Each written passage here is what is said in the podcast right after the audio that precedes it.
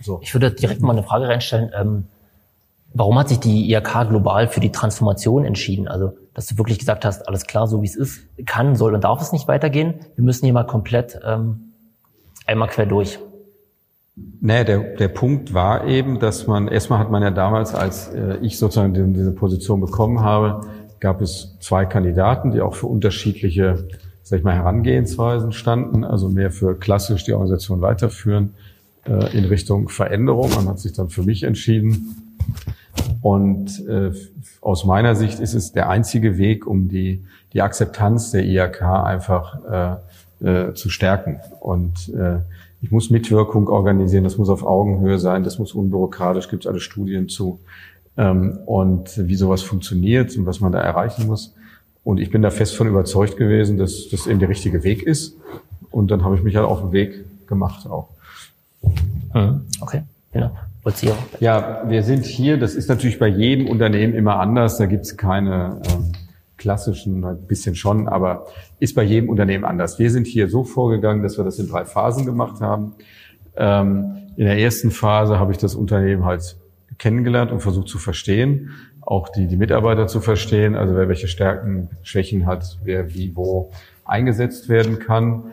Ähm, und ich habe auch schon mal, sag ich mal, einige strukturelle Entscheidungen, die da eben auch in so einem Prozess erforderlich sind, äh, schon mal getroffen. Ähm, dann haben wir im zweiten Schritt ähm, versucht, diesen Veränderungsprozess über eine sehr starke Mitarbeiterbeteiligung zu machen. Das heißt, die Mitarbeiter durften sich Themen überlegen, die haben da Projektgruppen gebildet, durften Vorschläge machen, unter anderem eben auch zur Struktur und ähm, zu ja, einzelnen Themen. Äh, am Ende äh, war die Idee, dass sich jeder Mitarbeiter dort äh, eine neue, eigentlich seinen Job aussuchen konnte, also wo er arbeiten will, haben sehr wenige von Gebrauch gemacht ähm, und eben eine neue Struktur. Wir haben dann eben auch die entsprechenden ähm, Positionen ausgeschrieben intern, also diese fünf, eine war ja gesetzt, das war ich schon, die war schon da.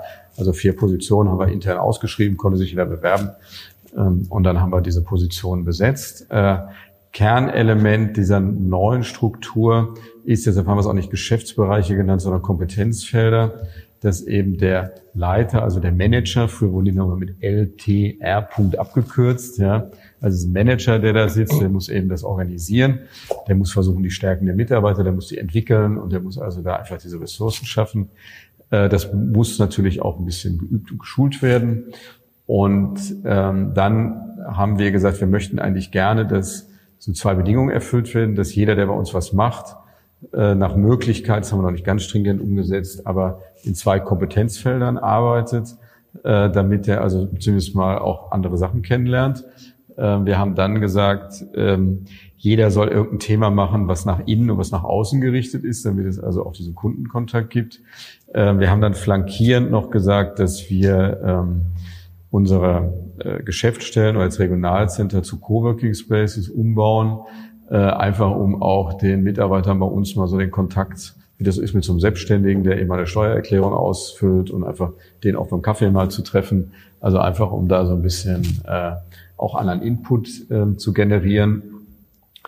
Und ähm, wir haben das flankiert mit einer Mitarbeiterschulung. Also alle Mitarbeiter sind, haben so eine Basisschulung bekommen in Agilität, New Work, was bedeutet das alles?